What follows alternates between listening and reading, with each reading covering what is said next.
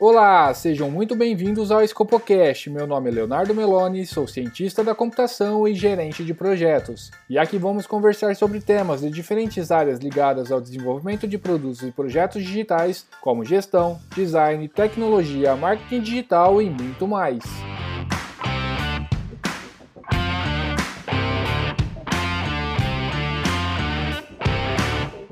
E o nosso assunto de hoje é a busca constante por engajamento. Não é segredo para ninguém que estar nas redes sociais é essencial para qualquer tipo de negócio. Mas até onde ir para ter engajamento do público e como isso tem impactado o mercado de publicidade e as empresas que precisam divulgar seus produtos e serviços? Justamente para falarmos mais sobre esse assunto, estou aqui com dois convidados. O Eduardo Soares, que é publicitário, jornalista e presidente da PP Ribeirão Preto, e a Vanessa Pup, que é coordenadora de marketing institucional na Vita Residencial.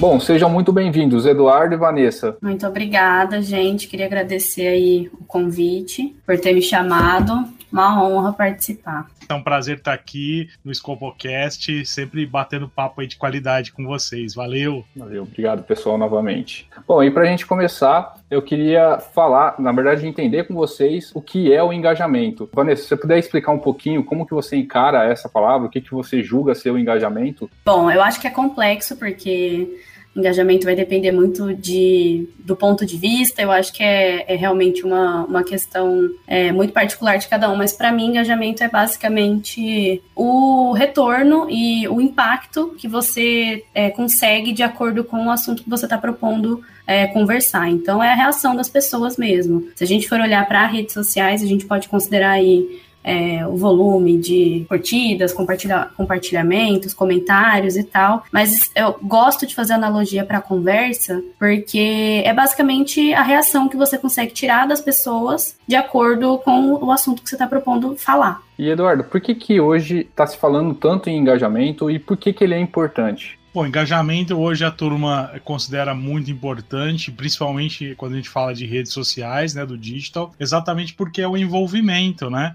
Como a Vanessa disse aí, né? É, engajamento é sobre conversa, é sobre você abrir uma ponte, um diálogo com as pessoas. Se você tem uma marca, se você tem um produto, se você tem um canal, né? A gente tem aqui o podcast agora. Se a gente tem o engajamento das pessoas, ou seja, a participação, é, as pessoas vindo mais próxima de você, interagindo agindo de alguma forma, sinalizando para você que elas estão contigo, é, isso vai, vai ser realmente algo que vai facilitar você trazer mais pessoas para perto e você fazer mais, gerar mais negócios, né? Vamos dar um exemplo simples aí. Se eu estou no presencial, o engajamento com as pessoas, eu tenho esse termômetro, porque eu, eu, eu encontro as pessoas, eu converso com elas, eu tenho um diálogo, eu entendo o que elas querem de mim, eu, eu sei o que eu posso fazer por elas, né? É, é algo mais visual e mais palpável fisicamente. Se eu tô no online, esse engajamento ele vai ser sinalizado por alguns termos aí, algumas formas que a gente vai fazer. Então, eu preciso estar tá sempre buscando com que as pessoas sinalizem algo para mim, através de uma resposta, através de, de um levantar a mão, de uma curtida que seja, através de um post, é, ela me indicar qual é o caminho que a gente vai seguir nesse namoro aí, nesse relacionamento, né, nessa amizade amizade, vamos dizer assim.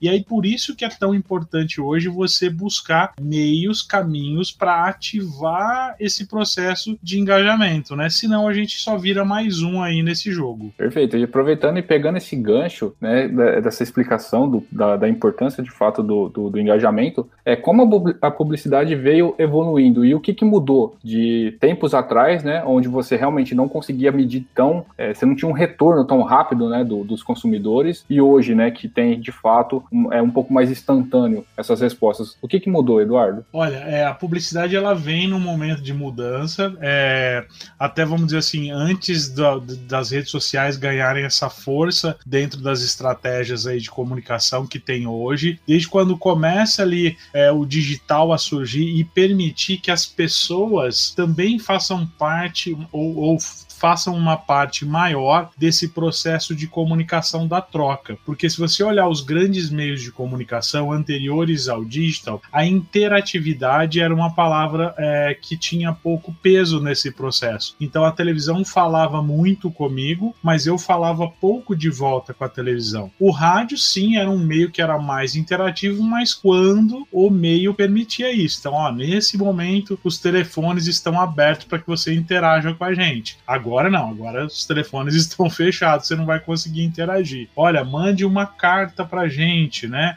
Mande um e-mail que seja pra gente. Mas essa interação com os meios de comunicação, e principalmente quando a gente fala de negócio, né? Que eu tô fazendo uma publicidade, né? O produto tá falando comigo, eu tinha poucos momentos para fazer essa interação. Pois bem, o digital chega e muda essa questão da publicidade, faz com que todo mundo da área de comunicação, não só a publicidade, como o jornalismo também, é, vá para um divã para tentar entender como é que pode ser mais útil nesse momento novo, aonde de alguma forma não só marcas e produtos falam, não só grandes meios de comunicação falam, mas as pessoas também dialogam bastante. Então, é, essa interatividade ficou muito maior, porque se eu faço uma comunicação de um produto, por exemplo, então eu tenho lá uma, uma hamburgueria e quando eu começo a conversar com as pessoas através do digital, né, sobre a minha hamburgueria, sobre o meu negócio, vai ter um monte de gente que vai achar o máximo em um hambúrguer, tem gente que vai achar que meu hambúrguer é muito cru, tem gente que vai achar que eu deveria fazer um sabor com bacon e abacate no hambúrguer, né? Então eu vou ter muito mais opiniões diante do meu produto, do meu serviço. Então a publicidade ela se transforma nesse processo aonde ganha uma participação maior do público, que vai pesá-la, vai medi-la, essa sua marca, o seu produto, o seu negócio, e de alguma forma ele vai é,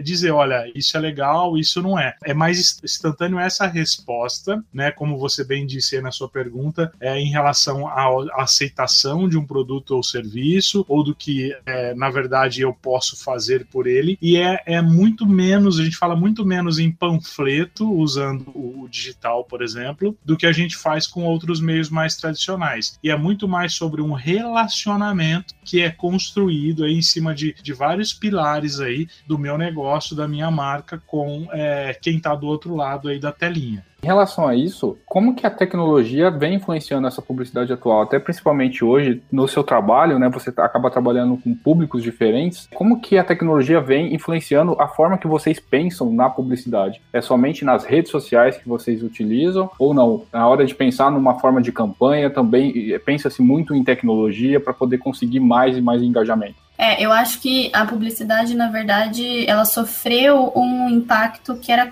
que era foi uma consequência da mudança de comportamento e, e, da evolução que a tecnologia sofreu, assim. Então, o fato da gente ter ali um celular na palma da nossa mão acabou mudando o comportamento de todo mundo, assim, não sobrou para ninguém continuar é, enfim, conversando apenas com a massa, né? Hoje a gente conversa com o CPF, a gente tem que ter uma comunicação potente ao ponto da gente conseguir ali. Eu consigo ter um espectro de marca, porém eu consigo ser potente ao ponto de conseguir conversar com uma pessoa, sabe? Com entender exatamente o que, que aquela pessoa gosta de fazer, como ela quer ser tratada, é, em que momento ela quer ser tratada. Então, acho que esse é o principal desafio que a gente tem aí como profissionais de marketing, publicitários e tudo mais, como conversar com essa pessoa é, da forma como, como, ela quer, no momento que ela quer, é, com abordagem que ela acha interessante. É, então, sim, a gente precisa da tecnologia, né? É uma ferramenta de trabalho hoje para a gente conseguir conversar com essas pessoas de uma maneira tão é, personalizada, mas eu tem muita gente que enxerga, enfim, essa evolução toda de um jeito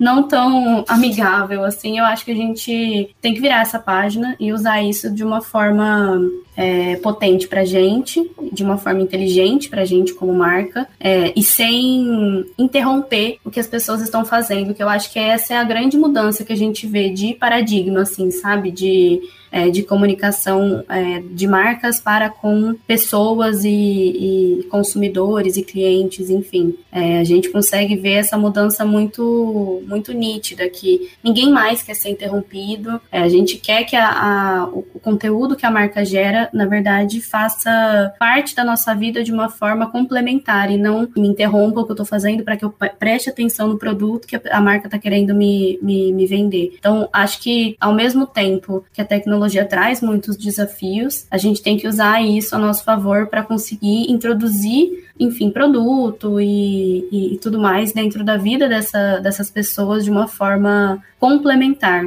e não de uma forma hierárquica, assim, sabe? Que eu, como detentora ali desse. É, da marca e do, e do produto, enfim, que eu, que eu tenho que te vender alguma coisa, assim, que talvez eu possa ter uma solução que te faça é, mais feliz, que te faça mais saudável, enfim. Acho que é por esse lado. A tecnologia ela dá essa possibilidade é, da gente conseguir introduzir a marca e o produto na vida das pessoas de uma forma mais saudável mesmo, de uma forma mais passiva e não tão ativa, né? Então não sou eu que estou querendo te, te, introduzir um negócio de um, de um jeito que talvez você não queria ouvir aquela, aquelas palavras naquele momento.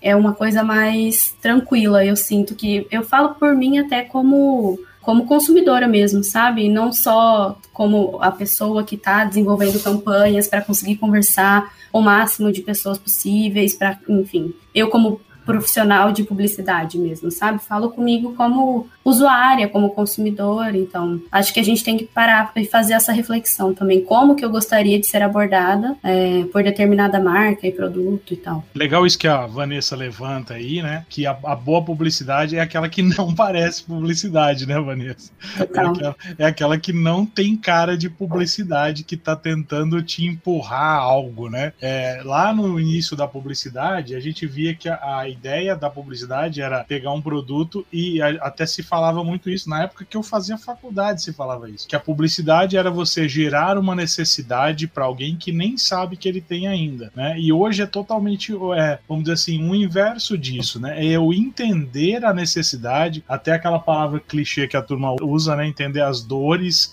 de quem está do outro lado. Na verdade, entender quais, qual é essa necessidade para que eu pense na melhor maneira de eu colocar essa comunicação do meu produto, da minha marca, do meu serviço para as outras pessoas, para que isso chegue para elas não como assim, é aquele famoso jargão do compre, compre, compre, mas que do panfleto, né? Mas que chegue assim como algo que tem uma conexão com ela. Puxa, ah, eu, eu uso cabelo crespo. Para que que eu vou fazer com que a pessoa fique recebendo um monte de comunicação sobre um shampoo que é para cabelo liso, né? Então assim, eu entender qual é essa individualidade das pessoas e eu transformar isso numa comunicação mais assertiva, de uma forma mais direta, que não pareça publicidade, mas que não seja o panfleto pelo panfleto, né? Mas que seja uma publicidade é, de harmonia, de conexão, né? De entendimento, de é, mais ouvir do que falar, que seja exatamente aquilo que a gente está chamando hoje de, de, conteúdo de marca, né? De branded content. Aqui, assim, um, um canal de podcast, um canal de vídeo no YouTube, é, um programa que você faz, um entretenimento que você leva para as pessoas, onde a marca assina aquilo e fala assim: puxa, a gente, a gente defende isso, a gente gosta disso. Então, assim, o muro ficou alto demais para a gente ficar em cima, né, hoje, principalmente em relação à comunicação, porque esse consumidor, que a gente nem chama de consumidor, mas a gente chama de é, pessoa, né, essa pessoa que está do outro lado, ela tem aflições diferentes, ela pensa diferente, ela consome coisas diferentes das outras pessoas que são da mesma idade, da mesma classe social social, porque cada um é um, né? É indivíduo. Então, achar esse caminho de conversa, de diálogo, entender e transformar isso em estratégia, né, em comunicação de uma forma mais assertiva, de uma forma mais gostosa para que as pessoas tenham contato e falem, nossa, que legal, né? Quero estar em contato com, com, com esse, essa marca, que como a Vanessa também disse, né? É, é praticamente uma pessoa, né? É, as pessoas querem gerar negócio com pessoas. Tanto é o sucesso aí de grandes personagens, Magalu, Ponto, enfim, tantas outras que vão surgindo aí, né? Não, perfeito. Justamente é deixar de fazer essa publicidade mais invasiva, né? E ter algo mais orgânico e mais construtivo, né? Que seria essa questão do conteúdo. Então, você está agregando algo de qualquer, de certa forma para a pessoa, e aí sim, no final tem um produto, no final é, vai fazer realmente a venda, enfim. Mas até vai um pouco contra, é, pegando aqui um,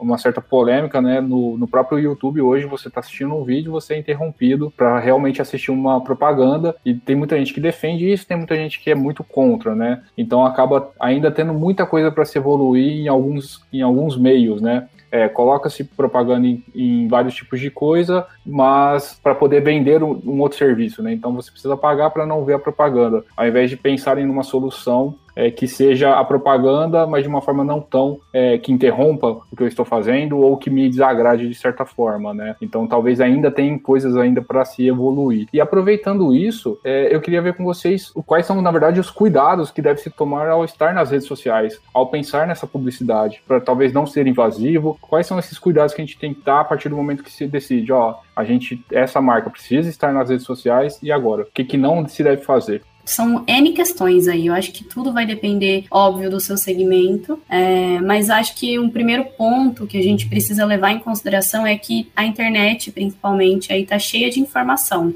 É, e aí, de novo, pensando no usuário, ele está recebendo informação de todos os, os, lados, em todo lugar, ele está recebendo algum tipo de informação e a gente precisa entender no final do dia, assim, quando ele vai deitar a cabeça no travesseiro, o que, que a gente gostaria que ele tivesse é, se lembrando, assim, né? Então, eu, eu tento olhar para para comunicação, e aí eu tô olhando para comunicação e não exclusivamente para publicidade só, tá? Eu tento olhar para a comunicação como se a marca fosse ponte. Quando a gente pensa numa marca, ela, de novo, tem um espectro todo em volta dela, né? Então, é, vou dar o exemplo do ambiente hoje que eu trabalho.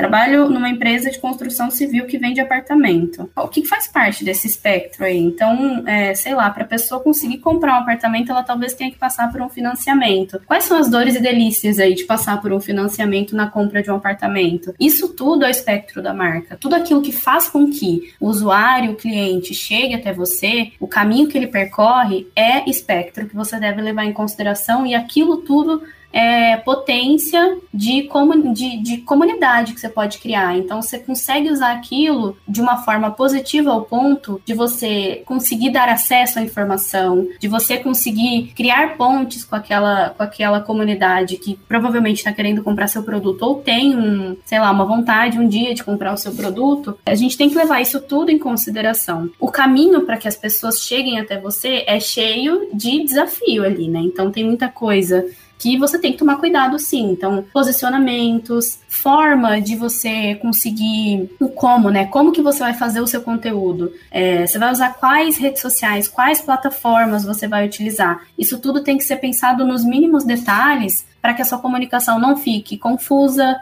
para que a sua comunicação não fique difícil, é, a gente tem que tomar todos esses cuidados na hora de pensar em é, plataforma e formato, para que a gente não seja nem mal entendido e nem não entendido, assim, sabe? Que as pessoas realmente não entendam o que, que, o que, que a gente vende, como que faz para comprar seu produto. Tudo isso a gente tem que levar muito em consideração. Então, acho que o, o grande risco aí que a gente tem é de ser mal entendido mesmo, sabe? É, de não escolher as palavras certas e tudo mais. Isso tudo tem a ver com posicionamento, só que para falar de posicionamento de marca, eu acho que é, a gente pode falar sobre, sobre isso ainda durante o decorrer do episódio, mas é um trabalho que ele é a longo prazo, ele não é um trabalho de hoje para hoje, né? E isso tudo tem que ser levado em consideração na hora que você está fazendo um anúncio, na hora que você está fazendo um conteúdo para rede social, quando você está desenvolvendo, sei lá, um trabalho de comunidade com algum tipo de influenciador, enfim.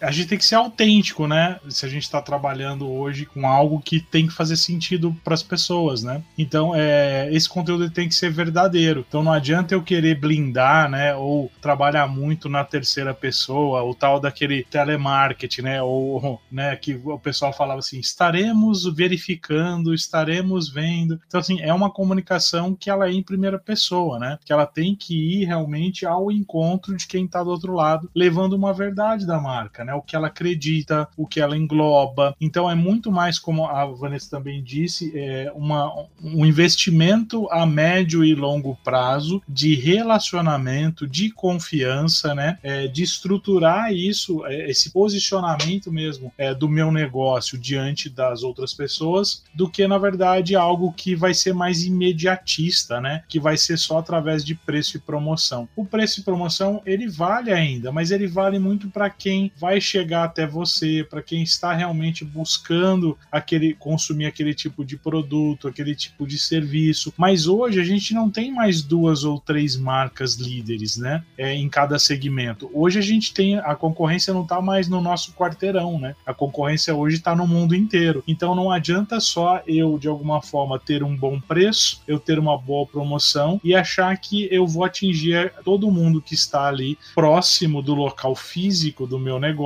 e eu vou conseguir realmente, é, tirando um pouquinho de margem e tal, através de preço e promoção, eu gerar negócio, né? Para eu gerar negócio, eu tenho uma cadeia gigante de possibilidades. Eu tenho gente do outro lado do mundo que pode comprar muitas vezes um produto ou um serviço meu, né? Eu tenho gente de outras cidades, eu tenho bairros vizinhos. Então, assim, eu nunca vou restringir exatamente ao meu quarteirão mais o meu, o meu negócio, né? O meu negócio ele tá de uma forma maior. E se eu vou, eu quero chegar em lugares diferentes, eu tenho que usar mapas diferentes para encontrar essa turma, né? E aí para isso eu preciso realmente fazer muito bem uma lição de casa, né? E entender bem quem, para quem eu quero vender, entender aonde eu estou atuando, que tipo de comunicação que essa turma espera, o que eles esperam de mim. Então é muito mais sobre o que eu quero fazer pelas pessoas, mas o que as pessoas esperam de mim, né? Da minha marca, do meu produto, do meu serviço. Então é, é nesse caminho de construir realmente um relacionamento que a gente vai é, seguir adiante aí né, nesse, nesse namoro, né, nesse baile aí.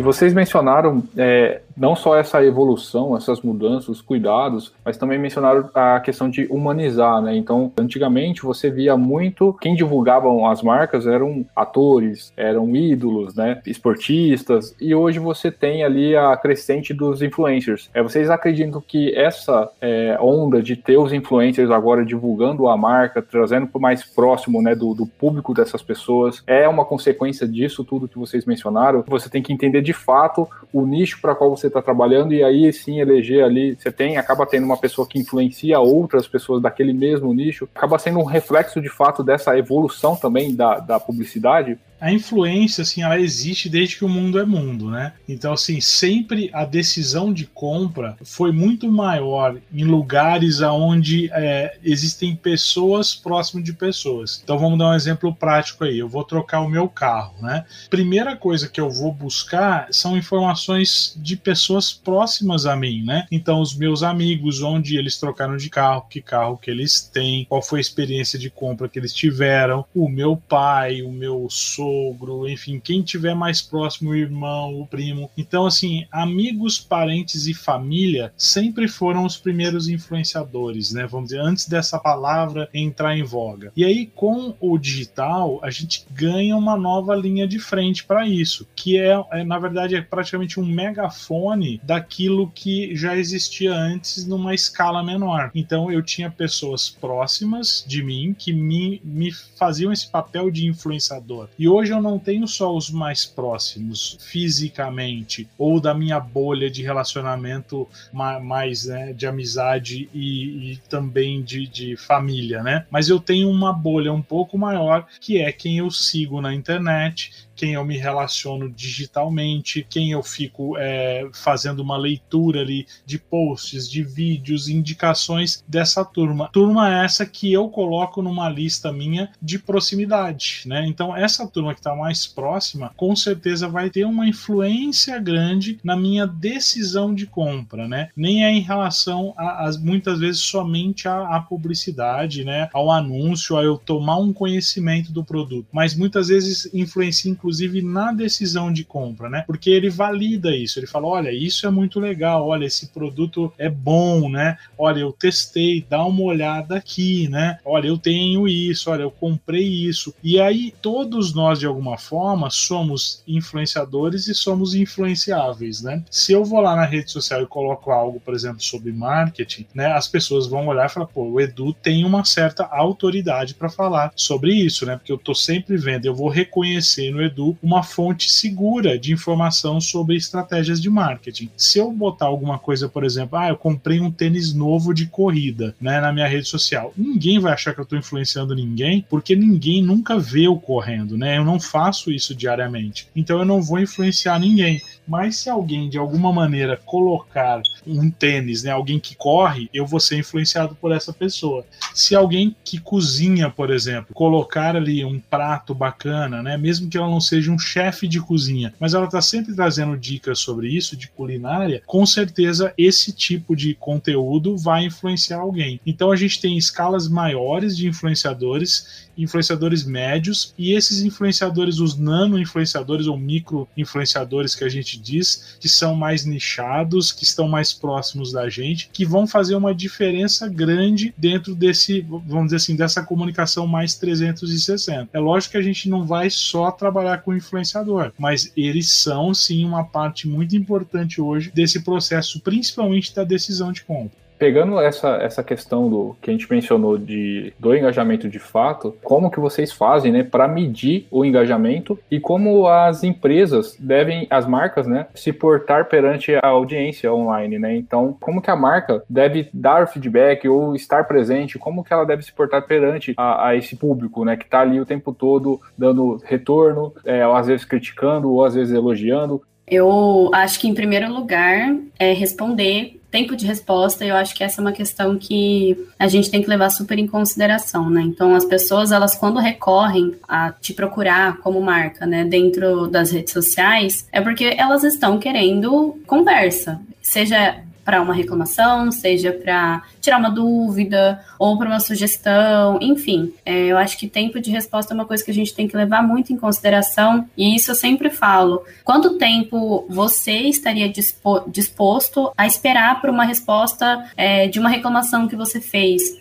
Eu acho que é, quando a gente pensa na publicidade, tem todo um mito. A gente acha que é uma, uma coisa muito distante, coloca super num pedestal ali, sendo que no final das contas todo mundo é usuário, todo mundo é cliente, todo mundo um dia passou por alguma situação desagradável ou muito agradável com determinada marca, porque as marcas, no final das contas, elas fazem parte da nossa vida como é, visitar, sei lá, um parente, sabe? É uma coisa que tá todos os dias ali é, presente. Então, acho que em primeiro lugar é, é é, estar presente também na vida das pessoas. Então, se as pessoas estão conversando com você, responda essas pessoas. Agora, como medir o engajamento de novo? Isso tudo vai depender de todas as estratégias que você tiver. Então, se você está, por exemplo, voltando aí no assunto que a gente acabou de, de falar, o que, que eu tenho que levar em, em consideração quando eu estou trabalhando com um influenciador? Nesse caso, eu acho que a gente precisa, antes de tudo, antes de escolher quem eu vou, vou trabalhar com influenciador, por exemplo, é interessante eu analisar o alcance, né, o tamanho da audiência dessas pessoas, que eu estou escolhendo é, fazer um trabalho de, de marca, é, a ressonância, então, tipo, a capacidade de engajamento que essas pessoas têm, é, entender a relevância, se ela se encaixa ou não com os valores e tom de voz da empresa, se tem aquele fit cultural que a gente fala. E depois que deu tudo certo, é importante a gente entender, primeiro, qual era o seu objetivo com aquela comunicação, escolher aquela pessoa ou com aquela mídia que você escolheu fazer? Qual era o seu objetivo? O seu objetivo era, era realmente fazer uma venda? Ou o seu objetivo era só aumentar o alcance, falar com o máximo de pessoas possíveis? Ou o seu, seu objetivo não, era só o engajamento mesmo. Então, era fazer com que as pessoas comentassem sobre aquele assunto, fazer com que as pessoas comentassem na minha publicação, compartilhassem, curtissem. Então, isso tudo vai depender sempre do objetivo que você tem com determinada campanha e com a mídia que você escolheu fazer. E, em relação a decidir essas mídias, né? Você mencionou aí essa questão de depende muito da estratégia, mas hoje existe alguma rede social ou algum formato de publicidade que funciona para qualquer tipo de marca, que é ou, ou ela é obrigatória, por exemplo, o Instagram hoje não tem como estar de fora. Ah, o, assim como já, já foi a época do site é obrigatório. Se você não tiver no Google, você não existe. É, existe esse, esse, tipo de coisa ainda? Ou como está surgindo muitas redes sociais, é, isso acaba sendo um pouco mais uma lenda? É, depende muito do, do, seu público, depende muito da, dos objetivos da marca. Como que funciona isso? Na verdade, eu acho que é uma lenda, sinceramente. Assim, acho que rede social para mim é uma lenda. Depende muito do seu público e depende do segmento que você está atuando. Mas eu acho que se a gente for olhar para ambiente digital, o que é imprescindível é que você esteja no Google, porque querendo ou não é onde as pessoas vão buscar por informação. Então, se fosse para escolher um local para eu estar, independente se é uma rede social ou se é o site ou se é o Google Meu Negócio, eu acho que você tem que estar no Google de alguma forma, porque as pessoas vão procurar e vão te achar é aquela história, você tem que estar tá presente e presente de uma forma efetiva, né?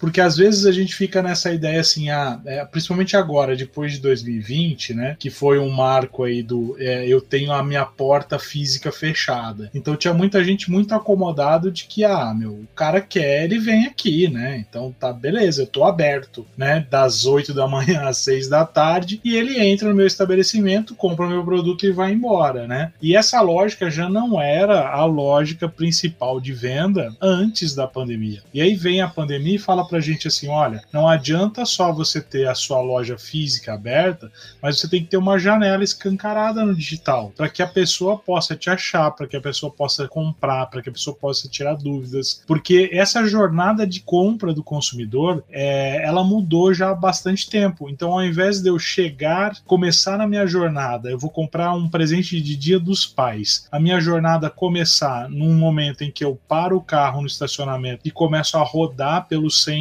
ou pelo shopping buscando um presente dia dos pais, essa minha jornada ela já começou muito antes. Eu já comecei a fazer pesquisa com meu pai para entender o que ele quer. Eu já comecei a olhar na internet para ver se tem um presente legal, se alguém indica alguma coisa. Eu olhei nas minhas redes sociais, eu fui no Google pesquisar se tem é, uma loja X, onde é que fica. Eu uso digital para dirigir até esse local. Então, muitas vezes, esse consumidor que chega na loja, ele já adiantou um processo de compra anterior, né? Você pega assim um nicho de valor agregado alto, né? Como apartamento, como casa, como carro, como um investimento alto, assim, né? Que a gente fala. Essa jornada começa muito antes, né? Começa exatamente através de um buscar aí por algo. E aí, aonde a pessoa vai buscar isso? Não vai ser só no Instagram, não vai ser só no Facebook né, não vai ser só em, uma, em um lugar específico. A pessoa vai buscar várias informações. Então, o importante é, você não tem que estar em todo lugar ao mesmo tempo, não tem que estar só em um lugar também. Então, é, como a Vanessa bem disse aí, né, é, muita gente, o Google Meu Negócio, que é algo simples, que é uma ferramenta gratuita, que você mesmo vai lá e configura, coloca o seu endereço certo. Tem muita empresa que nem sabe como que está o, o, o teu estabelecimento ali no Google. E normalmente é o primeiro lugar que as pessoas vão buscar, né? Então, assim, configura direitinho, se não é seu, reivindica,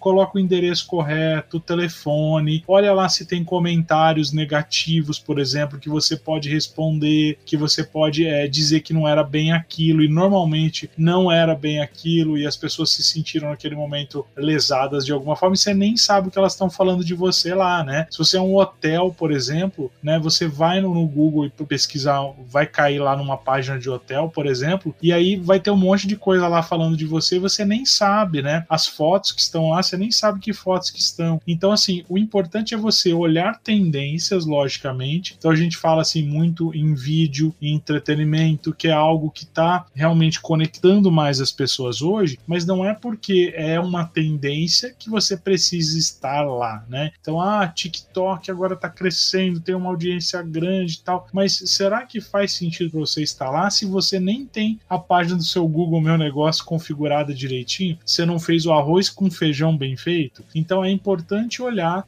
com esse olhar mais assim, é, aonde eu vou estar, eu vou estar sendo efetivo, né? É ali que as pessoas estão, né? As pessoas estão me buscando ali, elas estão querendo conversar comigo nesse lugar, então invista em estar mais nesse lugar aí que é um lugar do teu público, né? E não para todo mundo, não só porque é uma tendência, né? Tendência é legal, mas assim, você tem que fazer essa conexão com o seu público, que é o mais interessante. É, e isso emenda justamente numa dúvida que eu estava vendo esses dias, um vídeo de um advogado, é, onde ele falava, se você não está fazendo dancinha no TikTok, você não está se divulgando. E realmente é uma tendência, né? É, mas até onde vai isso, né? Para um advogado, será que ele realmente precisa estar lá? Será que ele realmente, uma pessoa que está vendo aquela dança, sabendo que ele é um advogado, em algum momento vai lembrar é, dessa pessoa fazendo a dancinha que era engraçado e aí vai contactá-lo? Ou isso pode muitas vezes acabar queimando o filme? É, como que vocês enxergam essa, essas novas, pode-se dizer redes sociais ou novos mecanismos, né? Que agora realmente todas as pessoas acabam querendo engajamento não só de marcas, mas também como pessoas, né? Todo mundo acaba querendo ser um pouco mais influenciador ali, ter bastante seguidores, é, fazendo danças que seja, mas não agregando talvez tá até indo um pouco contra, né, o lado profissional. Envolve ali o lado pessoa, né, mas o profissional mistura um pouco as coisas para poder ter mais seguidores do lado pessoal, mas também divulgar ali o lado profissional. Vocês enxergam isso com bons olhos ou tá aí, tem que usar, já que é uma ferramenta, vamos usar da melhor forma possível? Como que vocês encaram esses novos mecanismos que estão surgindo, né? Tem um amigo, por exemplo, que é advogado. Pegar o exemplo que você deu, né? Ele tem um perfil, é, no, ele tem um perfil no Instagram dele pessoal e ele tem o um perfil do escritório, né? O perfil do escritório tá lá uma foto legal do escritório, tá todos os dizeres profissionais, é um perfil aberto, eles colocam mensagens interessantes ali, dicas é, relacionadas à questão das leis, ele coloca coisas do dia a dia das pessoas, ele faz perguntas, eles trabalham profissionalmente o perfil. Só só que quando vem um cliente, né, ele busca o que? Ele conecta na rede ali, bota para seguir a rede social do escritório e ele automaticamente vai seguir a rede dele enquanto profissional, né, ou dele enquanto pessoa, vamos dizer assim, né. E o perfil dele, ele tem o perfil dele fechado, né, é, é privado, então ele só quem ele aceita que vai poder segui-lo, porque ele quer manter exatamente esse, esse caminho mais reservado, né. E aí o que acontece? Automaticamente, depois de algum alguns dias a, e ele não aceita a pessoa porque ele quer exatamente manter só amigos mais próximos ali, a pessoa deixa de seguir também o perfil do escritório e ainda reclama, ainda manda uma mensagem para ele falando que ele está escondendo alguma coisa. Então, olha como é que é uma questão da gente repensar algumas coisas, porque é, as pessoas também nos cobram isso, né? As pessoas é, acham que a gente tem que estar tá presente é, de corpo e alma o tempo todo através do digital, né? É, é aquela velha frase, né? Se não tá no Google não existe. Mas aí a gente tem que achar um meio termo para isso. Não quer dizer porque existem dancinhas, porque o TikTok tá em alta, que eu comecei a falar, né? Que eu preciso estar lá. O TikTok ficou conhecido no Brasil por essa fama de dancinha, mas ele não é só isso. Ele tem é, formatos de monetizar, você pode investir agora para você mandar o seu vídeo no TikTok para mais um monte de gente, né? Assim como o Instagram também está investindo muito nisso. E aí a diferença está exatamente no jeito que eu coloco a minha comunicação ali. Por exemplo, voltando ao exemplo do, do advogado, tudo bem ele manter o perfil dele fechado, tudo bem ele, ele ter essa privacidade, né? Isso não é proibido. Mas no perfil do escritório ele tinha que aparecer mais também. Por quê? Porque pessoas querem fazer negócios com pessoas, né? E aí quando eu começo só a trabalhar uma comunicação que seja formalizada através das redes sociais, por exemplo, dificilmente eu vou conseguir conexão com as pessoas, né? Principalmente quem é profissional liberal, né? Alguém da área de moda, alguém da área de beleza, alguém que presta serviço de consultoria, principalmente quem é profissional liberal, as pessoas querem conhecer, as pessoas querem ver essa pessoa e é esse dia a dia, essas são essas verdades diárias aí que vão na verdade é, se conectar com outras pessoas. Eu vou puxar uma palavra que o Du falou mais cedo, que é autenticidade, né? É, eu acho que depende muito do objetivo que você tem com aquela rede social e com aquela comunicação que você está trazendo para dentro da sua marca. O advogado ele tem que estar tá no TikTok ninguém tem nada, assim, sabe? Eu acho que dá para você ser um ótimo advogado e ter super sucesso tendo um site ali e ponto, sem necessidade de você estar em nenhuma outra rede social. Acho que é, o que a gente tem que entender é o que, que a pessoa pode ganhar estando no TikTok, não necessariamente fazendo a dancinha. Eu acho que talvez democratizar um pouco mais a informação, sabe? A gente entende que hoje, com, por conta né, do volume de informação que a gente consome diariamente, é, naturalmente, no final do dia, quando a gente tem lá nossa uma, meia hora que a gente fica lá dando scroll na, nas, nas redes sociais, dificilmente as pessoas vão parar para ler um textão gigantesco sobre determinado assunto muito específico. Se você consegue fazer com que um conteúdo é, de 30 segundos ali traga algum tipo de informação, não precisa ser uma informação aprofundada mesmo, porque você tem 30 segundos para fazer o seu, o seu conteúdo ali, mas que traga algum tipo de informação que desperte interesse da pessoa em ler um pouco mais sobre aquilo depois. Então, de novo, qual é o objetivo que você tem é, estando naquela rede social e desenvolvendo aquele tipo de conteúdo? Isso tudo vai depender e vai te falar se tá certo, se, se você precisa ou não tá dentro daquela rede social XYZ, sabe? Porque rede social, gente, se a gente não toma conta, a gente vira escravo. Então, assim, lançou uma rede social nova, meu Deus do céu, eu tenho que fazer um perfil novo, e aí eu tenho que entender como produzir conteúdo para aquela plataforma, e aí muda os algoritmos da plataforma, eu fico escravo daquele, daquela, daquele algoritmo. E na verdade, a gente tá se afastando cada vez mais do porquê que eu tô ali dentro, sabe? Acho que é essa reflexão que eu convido todas as marcas e, e pessoas a fazerem. Acho que a questão maior é justamente essa, viu, Vanessa? Talvez as pessoas que estão fazendo isso, talvez não tenham esse conhecimento. Ah, preciso estar porque tá todo mundo lá. É, mas talvez não é nenhum dado real, né? Talvez não precise. Como ela às vezes navega muito, tá vendo outras marcas fazerem, acaba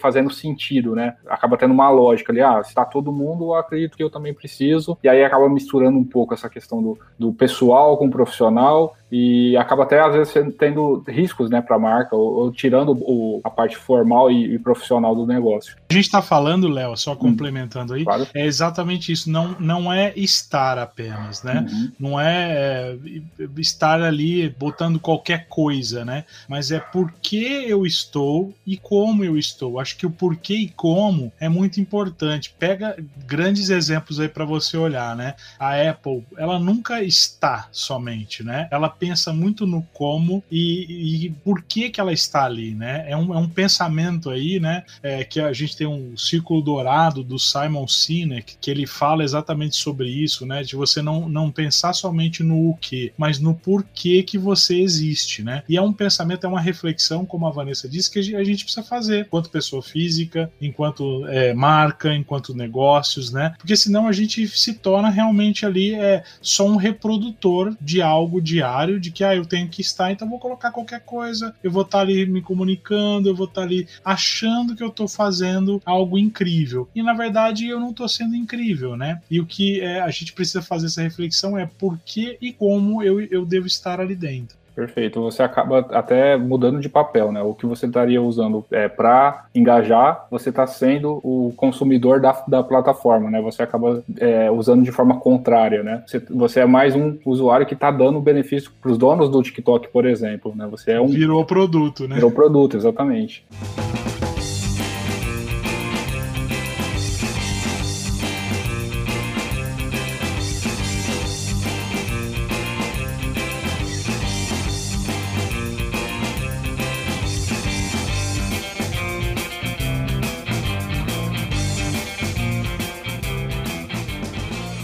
Pegando essa questão do porquê, do como, a gente é muito ansioso, a gente quer todas as coisas de imediato, e vocês até mencionaram essa questão de é algo muito a longo prazo, né? Você trabalhar a marca, você trabalhar nas redes sociais, o marketing, tudo isso é muito a longo prazo. Será que também isso tem relação com esse porquê? Vamos pegar aí a própria Apple. Você pensar no porquê é muito mais um investimento a longo prazo e as pessoas hoje estão buscando muito o como resolver de fato. Ó, vou estar tá lá porque eu preciso ter 100 novos seguidores amanhã. E de fato você não está pensando na qualidade disso, né? Será que tem alguma relação? Como que vocês enxergam essa questão do marketing imediatista? Isso é possível de fato? É, essa pergunta, na verdade, ela não tem uma resposta sólida, assim, uma é, é isso daqui e acabou. Eu acho que, ao mesmo tempo que a gente tem que entender que branding é um, é um desenvolvimento a longo prazo, porque ele, é, ele tem que ser sustentável, eu tenho que desenvolver uma campanha ou um projeto ou uma ação, uma ativação hoje, que faça sentido para os pilares que eu tenho de marca, enfim, para tudo isso. Mas a gente também hoje tem a possibilidade da viralização, que querendo ou não, as redes sociais trazem para a gente é, essa possibilidade. E eu acho que isso acabou virando um grande sonho, assim, sabe? De todo mundo que começa nas redes sociais, tem o sonho de algum momento, em algum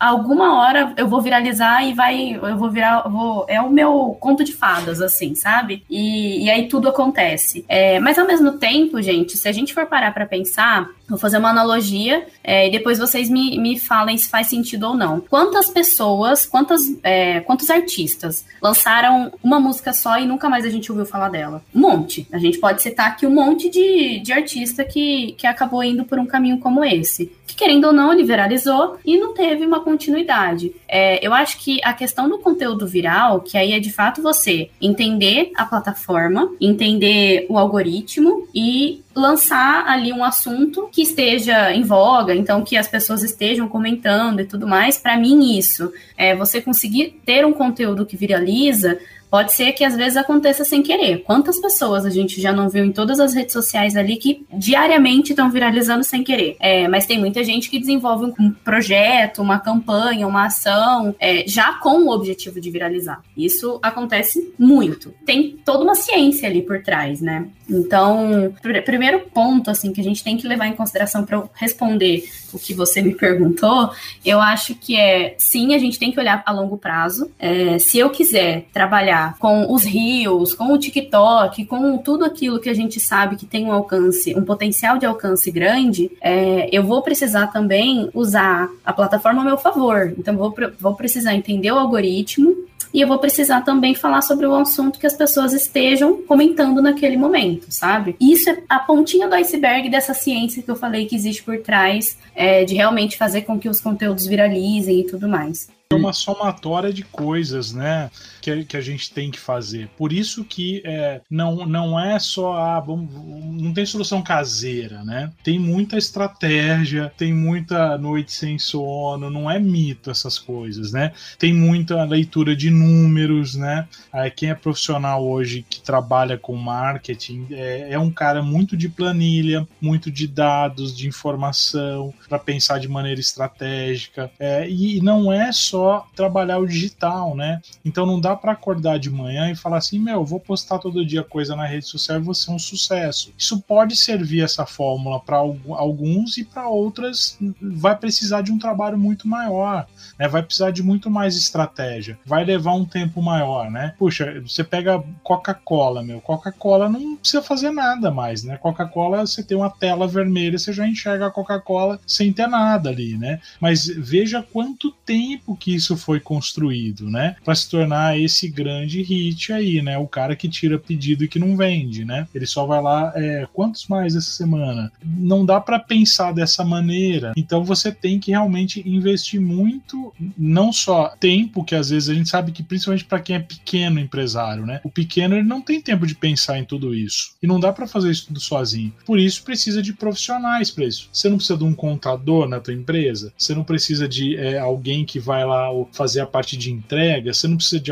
algumas frentes, né? O marketing é uma frente que também você precisa de ajuda para trabalhar na tua empresa. E também você precisa fazer parte desse processo. Então, não, não ache que dá para fazer é, tudo gratuitamente, né? Então, só porque as redes sociais estão aí, eu vou lá e faço post todo dia, eu vou vender. Não é assim que vai acontecer, né? E depois você vai fazer isso e vai falar: olha, alguém falou para mim que eu tinha que estar na rede social, que eu tinha que estar no Google, que eu tinha que estar tá no online e não está me resolvendo nada. Com certeza vai ser porque você não está trabalhando isso de forma estratégica, né? É lógico que tem os anúncios, quando você investe em anúncio, ele é mais imediato, quando você investe em relacionamento, ele é mais a longo prazo, então é uma somatória de ações que precisa exatamente da inteligência de bons profissionais que é, trabalham todos os dias para isso, que estudam para isso, porque esses profissionais vão saber fazer esse melhor caminho, né? Não queira fazer somente sozinho, que não vai dar certo. Infelizmente tem muito, tem muita gente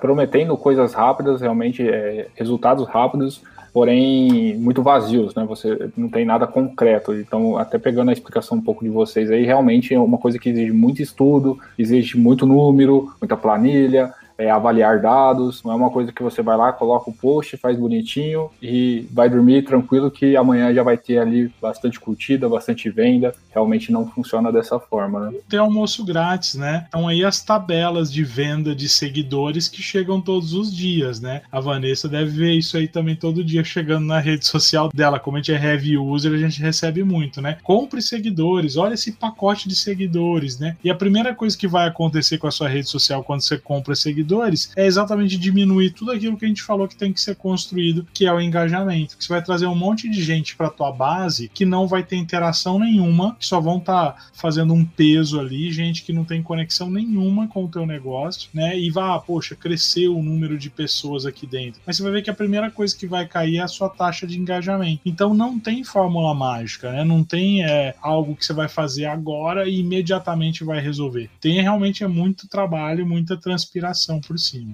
Eu gostaria de ouvir um pouquinho a opinião de vocês. É, hoje a gente falou muito da, da questão da, da marca perante aos consumidores, né? Buscando um engajamento perante aos consumidores, ao público. É, mas como que vocês enxergam é, a questão do interno? Vocês acreditam que isso acaba caminhando junto? É uma coisa que precisa ser pensada dos dois lados. É, como, como que vocês enxergam essa questão da marca é, não pensar somente para fora? Precisa sim ter o, o, engajamento também interno dos colaboradores. Isso faz sentido ou não? É, é possível ter ali a empresa desorganizada, mas o marketing fazendo um bom trabalho vai ficar o público final vai parecer tudo mil maravilhas. Nossa, discordo assim. Eu acho que o marketing, gente, ele ele é quem vai organizar tudo que está sendo desenvolvido dentro da empresa e transformar aquilo numa mensagem, sabe? Se tá tudo uma bagunça, é, não tem como a gente querer organizar sozinhos, assim. O marketing, é, eu acho que essa é uma questão muito, que eu falo muito sobre isso durante o, os meus dias, né, no trabalho. A gente tá presente em todas as etapas é, de produção e entrega do trabalho, do, do, do, produto que a gente desenvolve, né. É, então a gente precisa entender um pouquinho de cada coisa. É óbvio que eu não vou entender na minúcia, não sou especialista em tudo, mas eu preciso entender um pouquinho de cada coisa Porque na hora que eu vou desenvolver uma, uma comunicação, seja essa comunicação uma campanha, seja uma ação, uma ativação de marca, ou um próprio conteúdo de rede social, eu preciso conseguir trazer tudo aquilo que está sendo desenvolvido dentro da, da, do organismo da empresa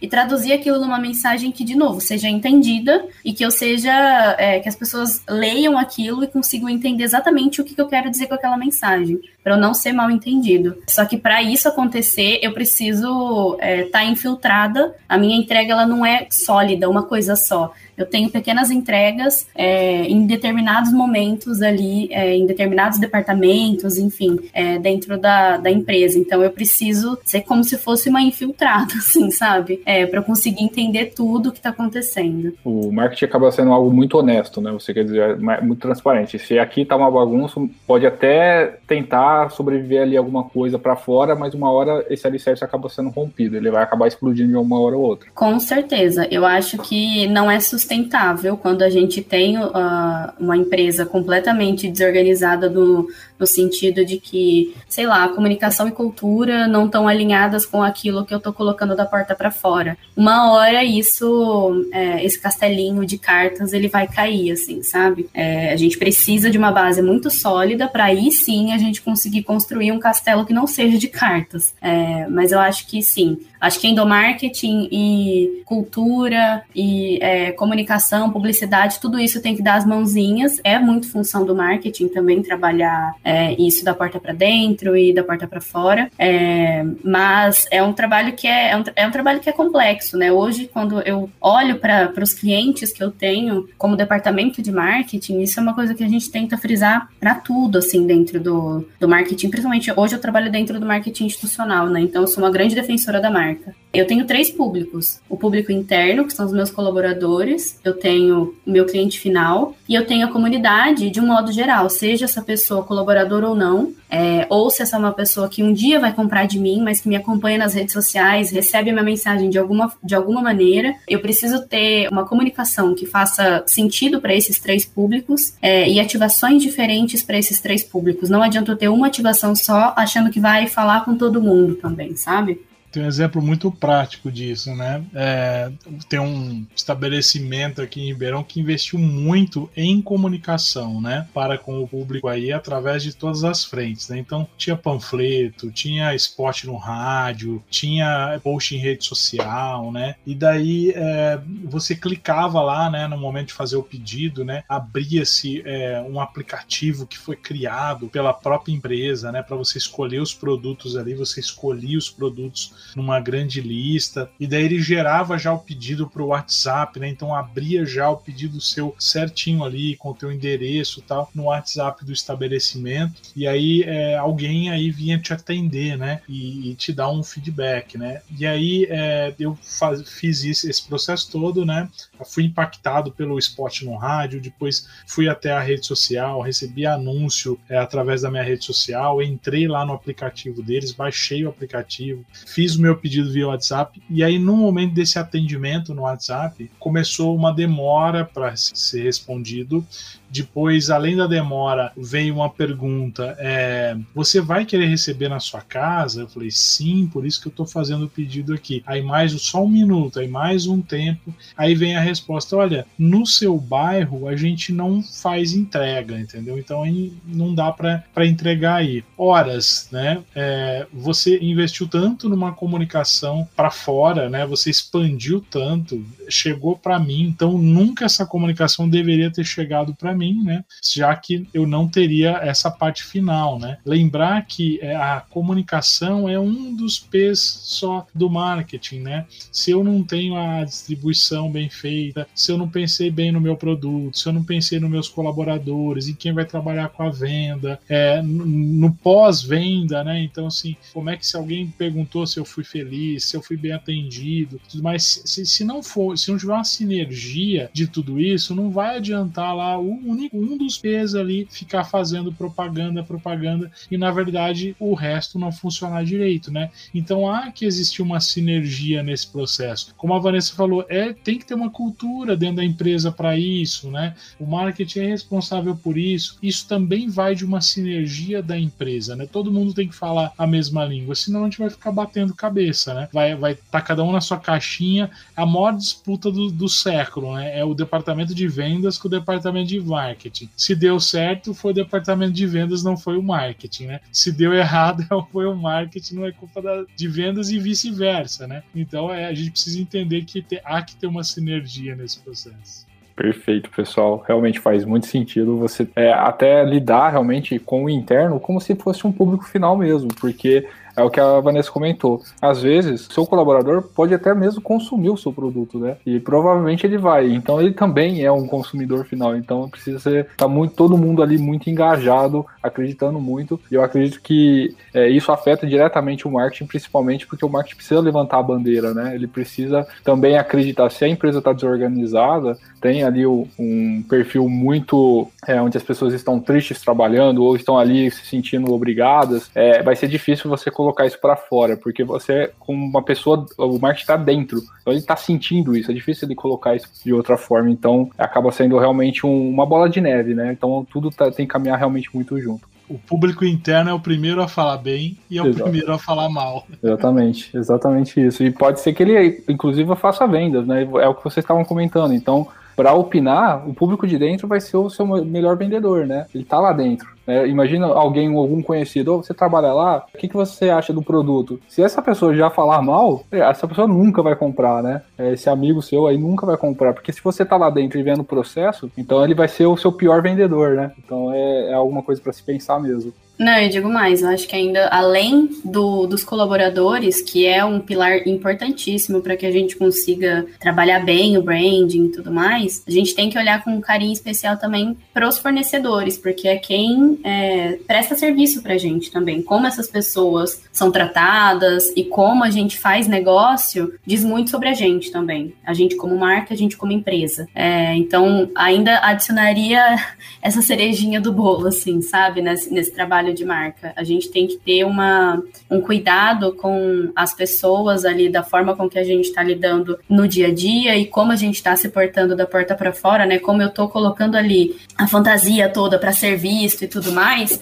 aquilo tem que estar tá muito alinhado é, a linha é muito tênue ali, sabe? Entre você fazer uma, um trabalho é, que realmente tem propósito e tudo mais, que eu acho que essa é uma questão interessante para a gente pensar em questão de marcas, né? E fazer um trabalho que é só performático. Sim, tem que ser coerente, né? É de ponta a ponta. Não adianta você dar muito valor de um lado, que é o quem está pagando, né? Mas quem está trabalhando de fato, quem está é, na hora de você exigir, você tratar de forma diferente. Tem que ser realmente algo é, homogêneo ali, de ponta a ponta, realmente bem pensado. Bom, pessoal, é, a gente está chegando no final aqui do nosso programa e eu queria pedir é, alguma dica de vocês, é, o que vocês possam passar aqui para os nossos ouvintes. E eu queria começar por você, Eduardo. Eu acho que a maior dica é assim: é, seja verdadeiro, né, na sua comunicação, no seu propósito de, de, de negócios, né?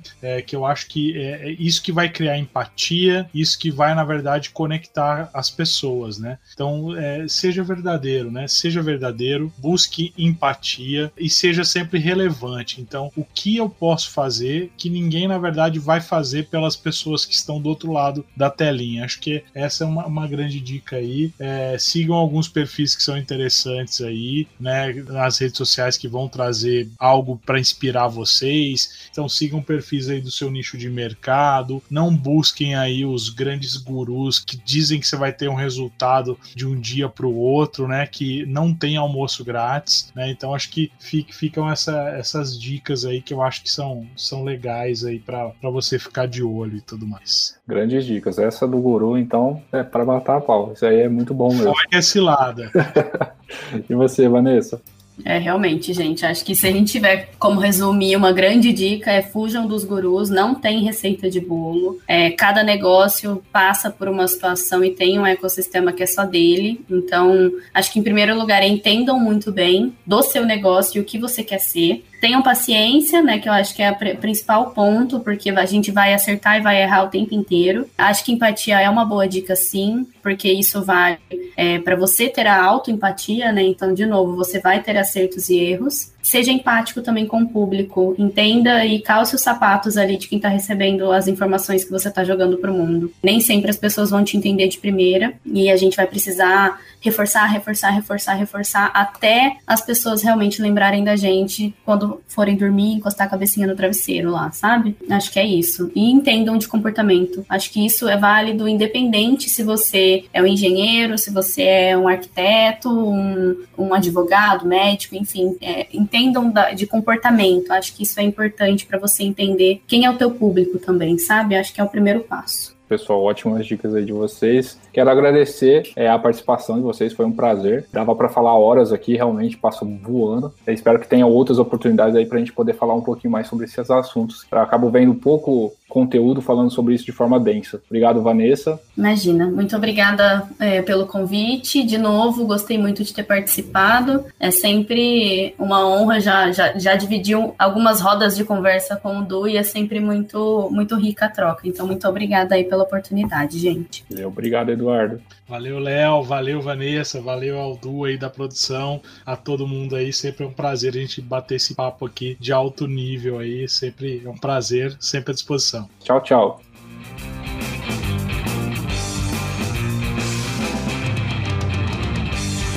Pessoal, lembrando que no scopocast.com.br você encontra, além desse episódio, um glossário com os termos e palavras utilizadas nessa conversa. Aproveite e nos sigam nas redes sociais, arroba Scopocast no Facebook e Instagram.